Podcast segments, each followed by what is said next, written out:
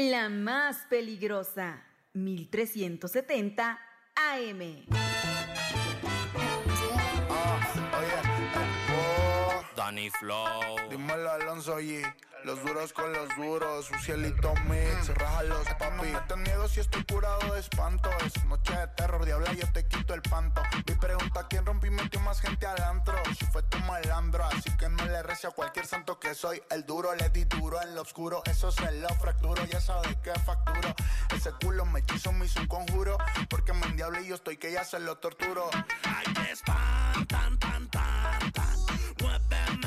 Son las 12 con 10 minutos, ya son las 12 de 10 minutos a través de la más peligrosa en el 1370 de AM y www.peligrosa.mx. Señora linda, señora bonita, le doy la más cordial bienvenida en este martes 5 de diciembre de 2023, en una mañana, en un mediodía pues bastante nublado y frío en la ciudad de Huamantla, aquí en el estado de Tlaxcala. Ya es el mediodía y usted sabe que en estos momentos arrancamos con el resumen informativo más relevante de toda la información que se ha generado a nivel local, nacional e internacional. Así que aquí arrancamos con las rapiditas de la información. El miedo en breve yo se lo introduzco. Vendí por ese culio, yo me busco. Aquí no hay miedo, mami, yo te lo introduzco. Aquí espantan, tan, tan, tan. Muéveme esa nalga. Aquí espantan, tan, tan. Y bueno, ¿qué está sucediendo en nuestra, en nuestra entidad tlaxcalteca? Pues mire, yo le voy a contar que se están, eh, se están viviendo momentos de tensión en el municipio de Zacatelco. Así como usted lo escucha, pobladores se han manifestado en contra de el alcalde y del Berto. Pues las protestas son porque el alcalde se está negando a la construcción de un hospital en ese municipio. Pero ha habido represión, pues el alcalde ha mandado gente para inhibir esta protesta, esta manifestación. Se espera que este conflicto escale, por lo que no se descarta que los pobladores pidan la destitución del presidente que solo busca, según ellos, saciar sus intereses personales. Pero mire, aquí le cuento cómo está la información, porque decenas de pobladores protestan en contra del presidente municipal de Zacatelco y de Berto Pérez Álvarez por negarse a la construcción de un hospital IMSS de 180 camas. Eh, ya le decía que hace unos momentos los pobladores armados con, pancartas y lonas pues exigen la eh, presencia de la autoridad municipal para que explique su negativa al proyecto de salud. Extraoficialmente se informó que la mañana de este martes, previo a la manifestación, un grupo de supuestos golpeadores amedrentaron a los participantes y trataron de intimidarlos para evitar su movilización. Los quejosos advierten que no se van a retirar de la plaza municipal hasta que el municipio de la cara y explique sus decisiones inútiles que han llevado al fracaso al corazón del sur del estado. Cabe informar que esto se empeoró luego de que el pasado fin de semana el hermano de este alcalde, de nombre Francisco Pérez, ordenó que privaran de la libertad al regidor Ricardo Román Cedillo. Se espera que este conflicto escale, por lo que no se descarta que los pobladores pidan la destitución del presidente, que según ellos, palabras de ellos dicen, solo busca saciar sus intereses personales. Así que complicado y momentos de tensión son los que se están viviendo allá en el municipio de Zacatelco con estas manifestaciones. Ahora sí, Navidad en el barrio, pura vida.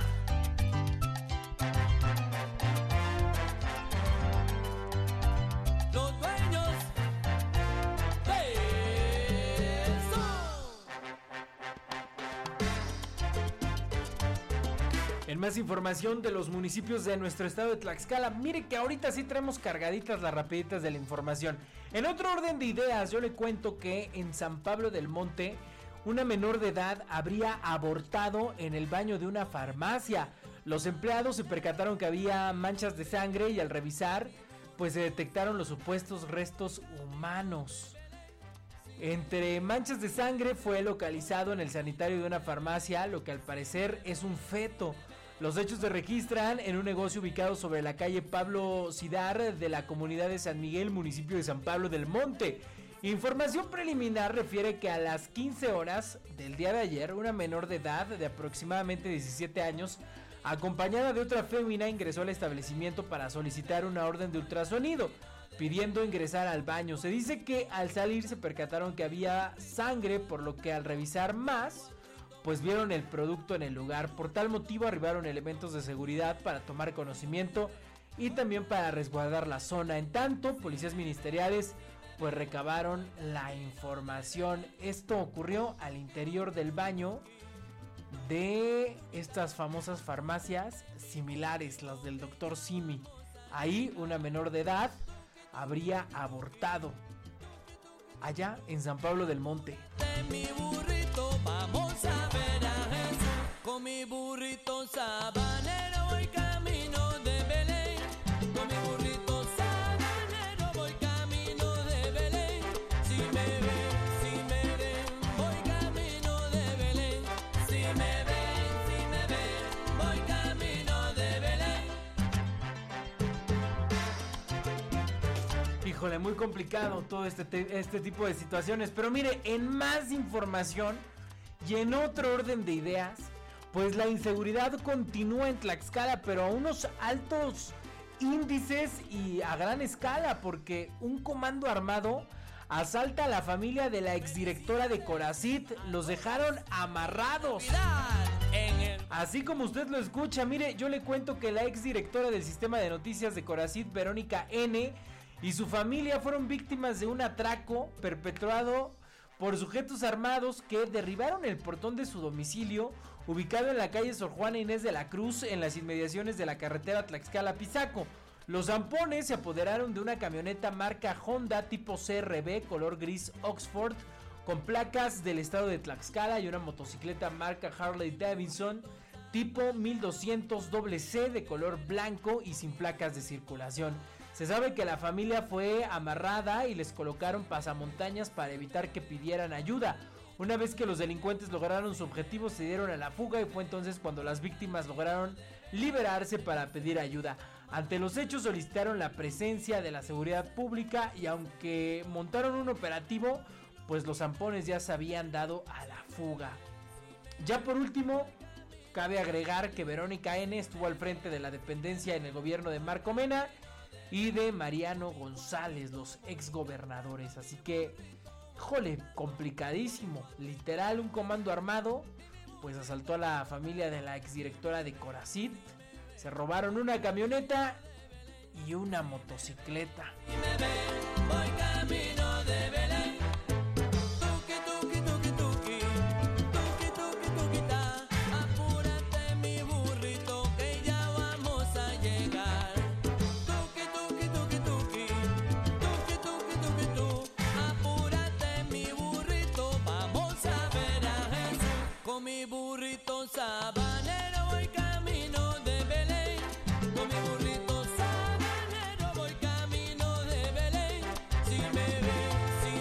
hablando del gobierno del estado, pues ahora yo le cuento que corren al director general del ICATLAX y en su lugar llega un exdiputado.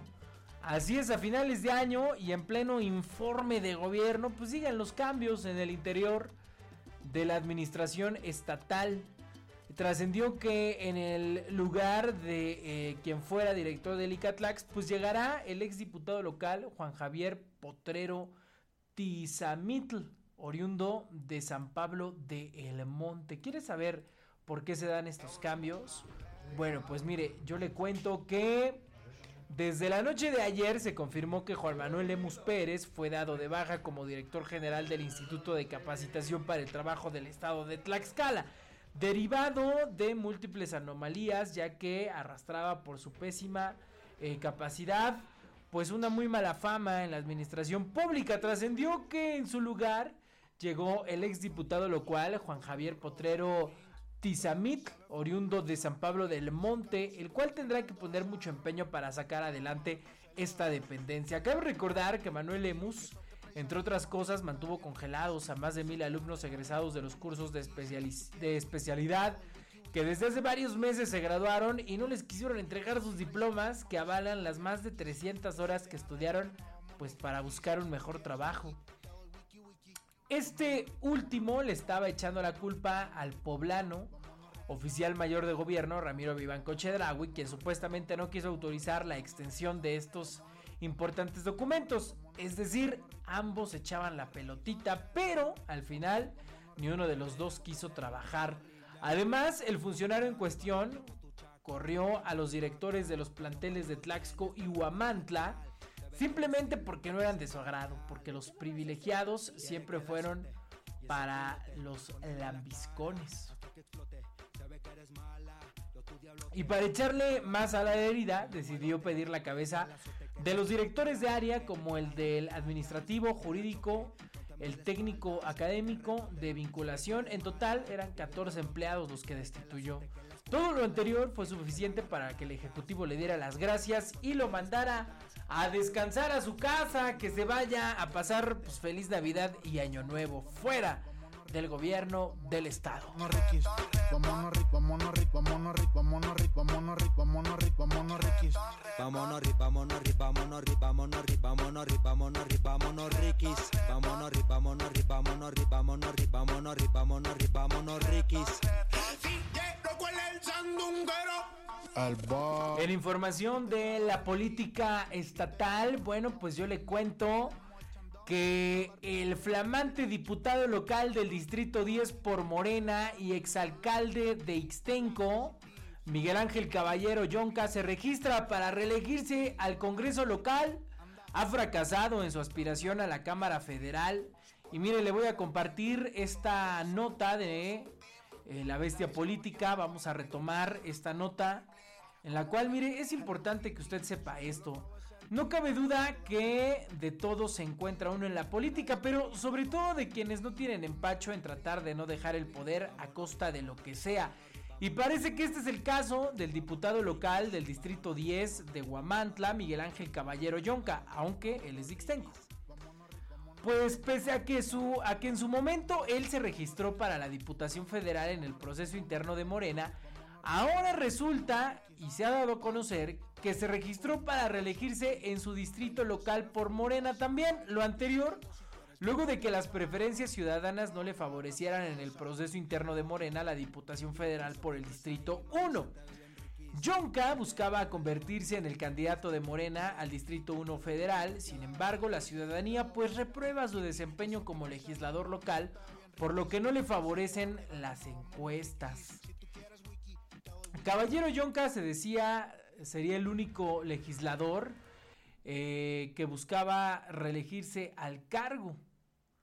Y para variar, el exalcalde de Ixtenco, eh, pues tiene un pasado nada digno de recordar eh, en su paso por ese municipio, pues recordemos que estuvo hasta inhabilitado del cargo y bueno, pues aparte de que se dio una gresca bastante fuerte en la que gente de su personal golpeó a mujeres, ancianos y ancianas. Todo un escándalo. Le querían quemar hasta la presidencia, imagínate. Bueno, aparte de todo eso, pues Miguel Ángel Caballero Yonca estaría violando la convocatoria de su propio partido, pues uno de los candados es que los postulantes no podrán inscribirse para distintos cargos de elección popular dentro de las convocatorias de selección interna de candidaturas para el correspondiente proceso electoral 2023-2024 en Morena. Por algo hicieron los candados en el partido para evitar que quisieran ser candidatos de todo. Y con ello el señor Caballero Yonca pues se vuelve impugnable. ¿Acaso serán esos chapulines a los que se refería el dirigente estatal de Morena, Carlos Augusto Pérez Hernández? Bueno, lo que sí es un hecho es que Yonca primero se registró al proceso interno para la Diputación Federal y ahora busca, ahora se registró para buscar la reelección en el Congreso local, entonces ya se inscribió a dos procesos distintos. Pues obviamente quien quiera competir en contra de él lo puede impugnar y le puede bajar la candidatura por violar estos candados del proceso interno de Morena. Yo le hago a usted una pregunta. ¿Votaría de nueva cuenta por él para que sea diputado otros tres años?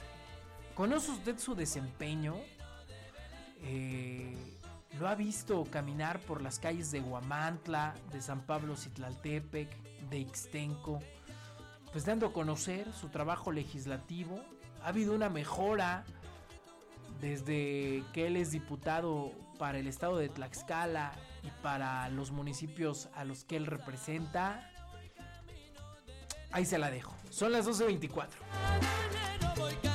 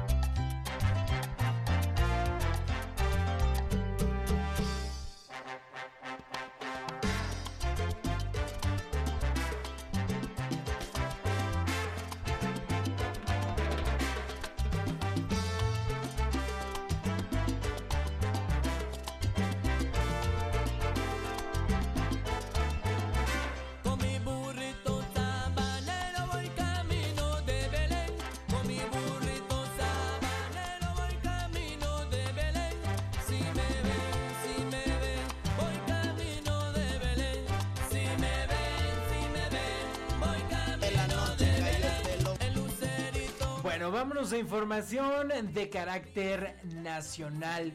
Y es que, bueno, mire, yo le cuento que el presidente Andrés Manuel López Obrador propone que se abra la discusión sobre la reforma para reducir jornada laboral a 40 horas.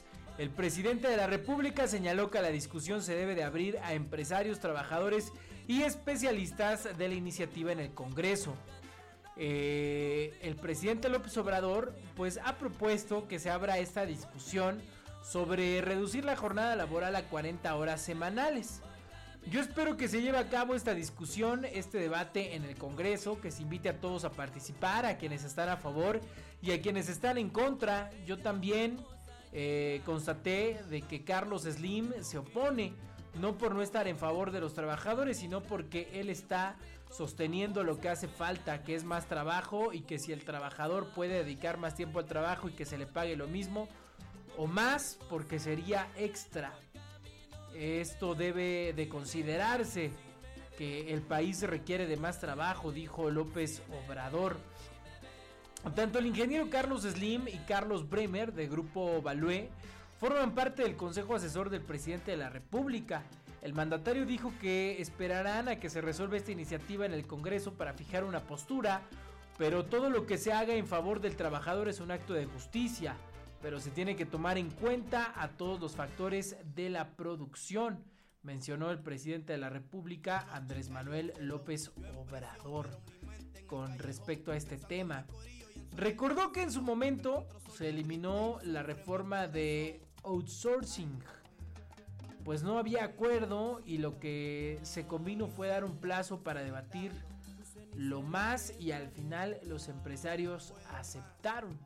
Señaló que los foros en materia que se llevaron a cabo en el Congreso, con todo respeto, pasaron de noche y la mayoría de la gente ni se enteró.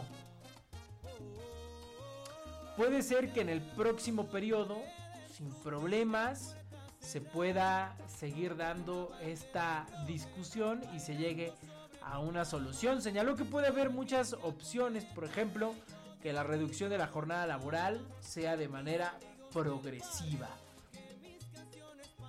Así que bueno, pues ahí está este tema. Y ya el presidente de la República pues propone que se abra discusión la reforma para reducir la jornada laboral a 40 horas en México. Y en una fiesta linda celebrar mi libertad. Ya no puedo con la condena que lucho día a día. Mi juventud se curre en una celda fría. Mi alma en penitencia,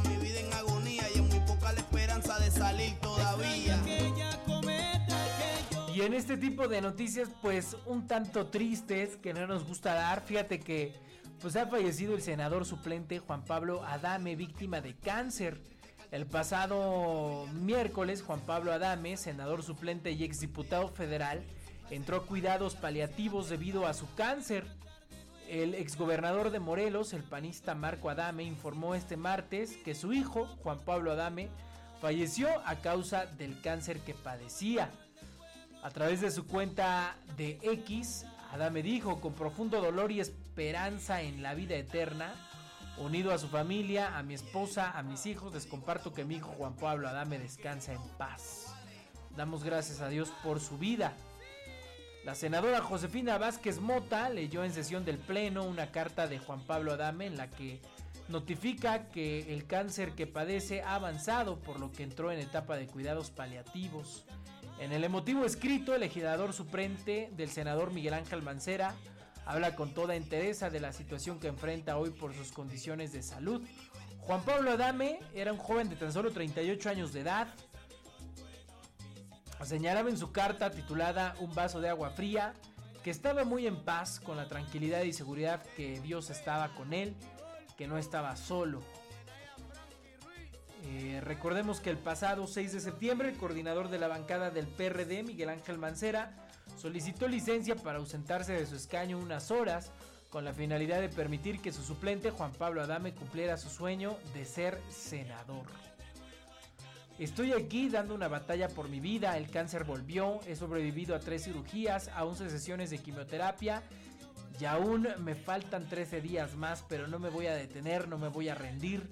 Les cuento esto para hacer conciencia de lo más importante que tenemos todos los seres humanos, la vida, dijo aquella ocasión en su discurso desde la tribuna del Senado. Híjole, muy fuerte esta historia de Juan Pablo Adame, quien eh, en su sueño de ser senador y que lo cumplió, de ser senador por unas horas, pues compartió el mensaje con todos los ciudadanos mexicanos en decir que lo más importante que tenemos es la vida.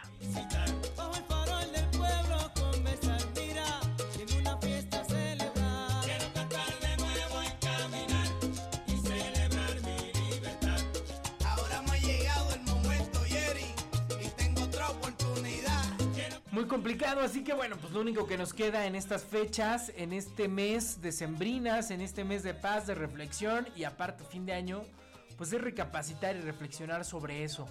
Lo más importante que tenemos es la vida, así que disfruta cada momento, disfruta a tus seres queridos, a tus amigos, a tus familiares, disfruta de todo lo que tienes en estos momentos. Yo sé que muy probablemente eh, todos tenemos problemas, todos tenemos situaciones adversas, pero lo más importante pues es disfrutar cada momento. Mira, todo tiene solución, menos la muerte.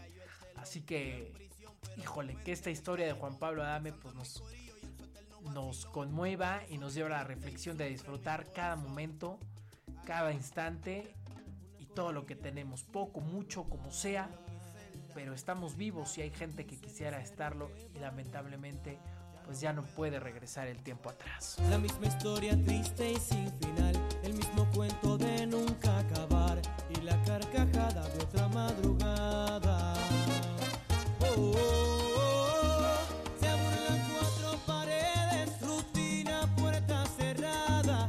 Bueno, y con esta reflexión llegamos al final de las rapiditas de la información a través del 1370 de AM y www.peligrosa.mx.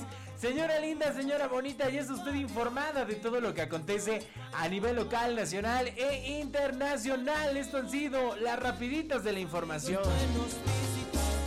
Recuerde que ya nos puede usted escuchar en cualquier plataforma digital, nos puede usted escuchar en Amazon Music, en Apple Music, en Spotify, en la que usted quiera, ahí le busca las rapiditas de la información y ya puede escuchar este podcast en cualquier momento del día. Yo le invito a que nos escuche mañana en punto del mediodía en una emisión más de las rapiditas de la información por el 1370 de AM y www.peligrosa.mx. Yo soy Christopher, muchas gracias. Bonita tarde. Una lágrima que moja el papel de mi triste carta. Comentarle a mi familia lo mucho que me hace falta. A pesar de todo, sigo con mi frente alta. Soy un simple ser humano que la sociedad descarta. Quiero cantar La más peligrosa, 1370 AM.